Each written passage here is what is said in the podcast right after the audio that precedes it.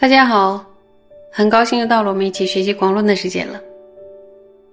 今天我们要继续往下学，你们准备好了吧？请大家一起跟我翻开广论三百五十九页第三行，看原文。所缘一处现显之理，虽见二种四句之说，然因普的伽罗种性，而现形象。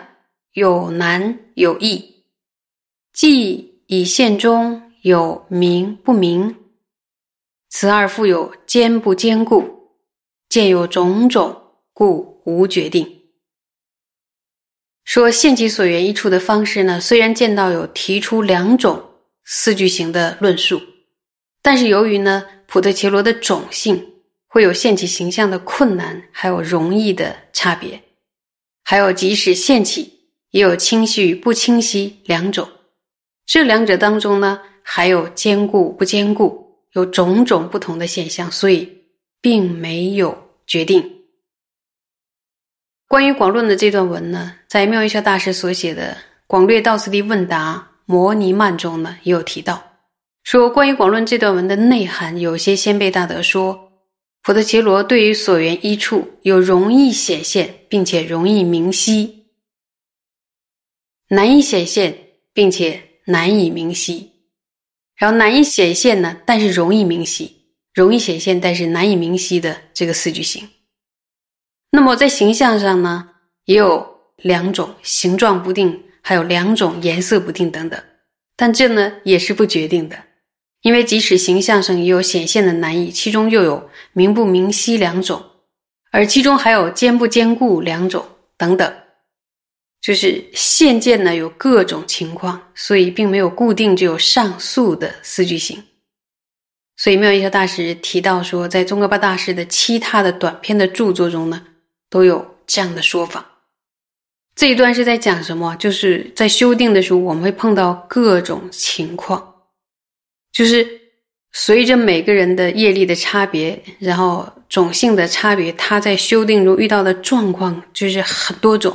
它要互相搭配，所以上述提到的状况，我们在自己直接修订的时候，你就会遇到其中的各种状况。那么接下来呢，我们再往下看，看原文说：若修密咒天于前时，天尊形象定须明显，乃至未能明显之时，须修多种明显方便。此中天尊形象若极难现，可于前说随依所缘而持其心，主要所为为在成就即指定故。那么这一段是说，如果在修习本尊于且，就是密咒本尊于且，在这个时候呢，也就是在修持升起次第的时候。那他的要求就变成说，一定要修成清晰的本尊形象。因此，在还没有现起之前呢，就必须多种方便，然后想尽各种办法，让这个清晰的本尊形象呢能够现起。这是在修本尊于且，就是身体次第的时候。但是呢，在修定的时候就不是这样。说，如果本尊的形象极难现起的话，可以对于前面所说的任何一个所缘直持其心。这是什么意思啊？就是你如果观佛像很难观出来，那么呢，你是可以换一种所缘，因为呢，我们的主要目标就是要修定，叫修成寂止。总设一下呢，如果我们很难以佛像为所缘境来做观修的话，就如同先前所说的。也可以缘取其他的任何所缘境来做观修，因为观修的目的是什么呀？就是为了获得生活塔。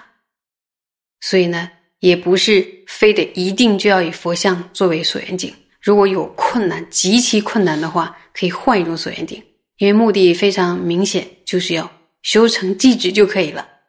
好，我们接着再往下看，看原文。此若仍缘天身而修，相既不现，然又持心不能成办所乐之意，故须形象现而持心，又随所现持身总相。若身一分，即其明现，即持彼分；若彼转会，仍持总相。若时欲修为黄而现为红，显色不定；或欲修作而现为立，形色不定；或欲修一而现为二，数量不定；或欲修大而现极小，大小不定。则全不可随逐彼等，唯应于前根本所缘为所缘一处。有点长，我们看一看这段在说什么。说如果这个时候呢，仍然沿着本尊的身相而修持，如果没有现起本尊的形象，却仍然摄持内心。就无法达到想要的目的，也就是无法成就寂止了。所以呢，必须现起形象，借此呢支持内心。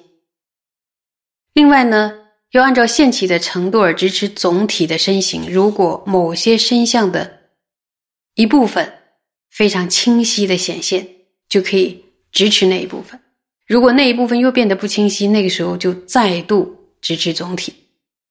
像岳格西解释说，这一段就是实际上指的是有些人修定的人啊，因为业力啊、习性啊、各种因缘的差别，虽然原本是要打算圆总体的这个佛像，但是对于局部呢，比如说对佛陀的眼睛很相应，然后可以做到很明晰，那就呢以佛陀的眼睛为所缘去修。这类的初修者呢，上座的时候不久就会发现，他不是刻意的。然后这个就不算是更换所缘。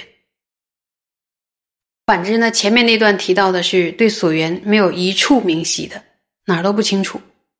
然后如果缘总体的话呢，总体的佛像的话，它也是非常的模糊。然后他过一会儿呢，就想着是否要对所缘增加或者减少点什么，甚至整个的都更换掉。所以他内心一直处在一种扰动不定的，一直想要做点什么的。这种状况下就没法修止了，所以这类的初修者的应该的出路呢，就应该从半分这个清晰的所缘类开始慢慢修起，绝对不要呢东想西想，刻意去改变所缘。总体呢，就是呢，假如说我们观修佛像的时候，然后我们想观修总体。结果呢，可能佛像的，比如说眼睛啊，或者说脸庞特别清晰的时候，我们这时候这个注意力可以注意在脸庞。然后过一会儿呢，脸庞不清楚了，然后我们再去圆总体，而不是呢，过一会儿脸庞不清楚，我们就想着越越来越清，越来越清晰，然后就忘失了要圆那个半分清晰的佛像，就可以记止的修记止的那个境界。接着啊，那就说我们在圆佛像的时候，还会出现什么呢？注意。该出现颜色了，譬如想要修持黄色的时候呢，我们观出来的却是一个红色或者是其他的颜色，这个就是呢颜色不固定。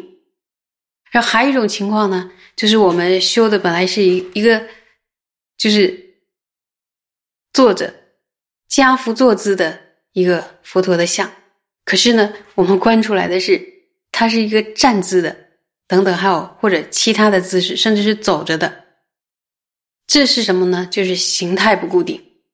那么还有一种情况是什么？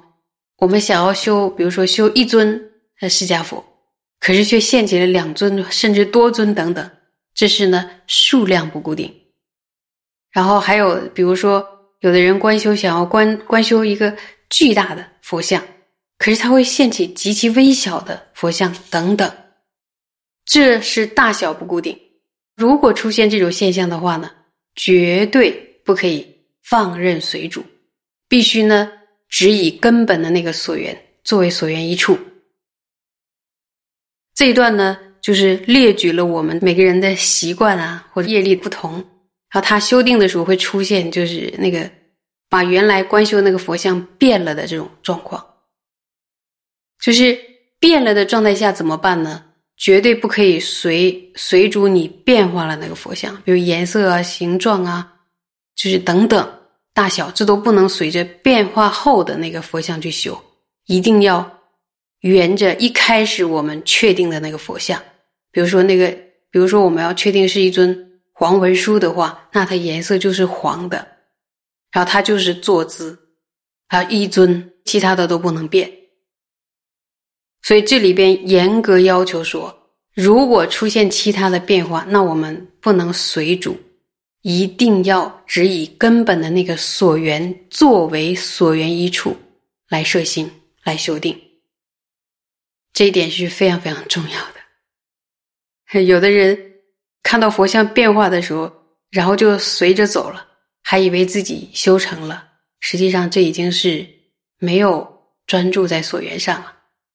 所以我认为这一段呢，对我们大家的指导、指导用功呢，非常非常的实际。这是先辈的经验，先辈修成寂止的那些成就者的经验。所以大家呢，一定要好好的听，好好的阅读，然后把这个教诫呢记在心上。这样的话，我们上座的时候遇到这种状况，我们就知道该怎么办。今天就讲到这儿，不知道你们有没有听清楚？好，下周见。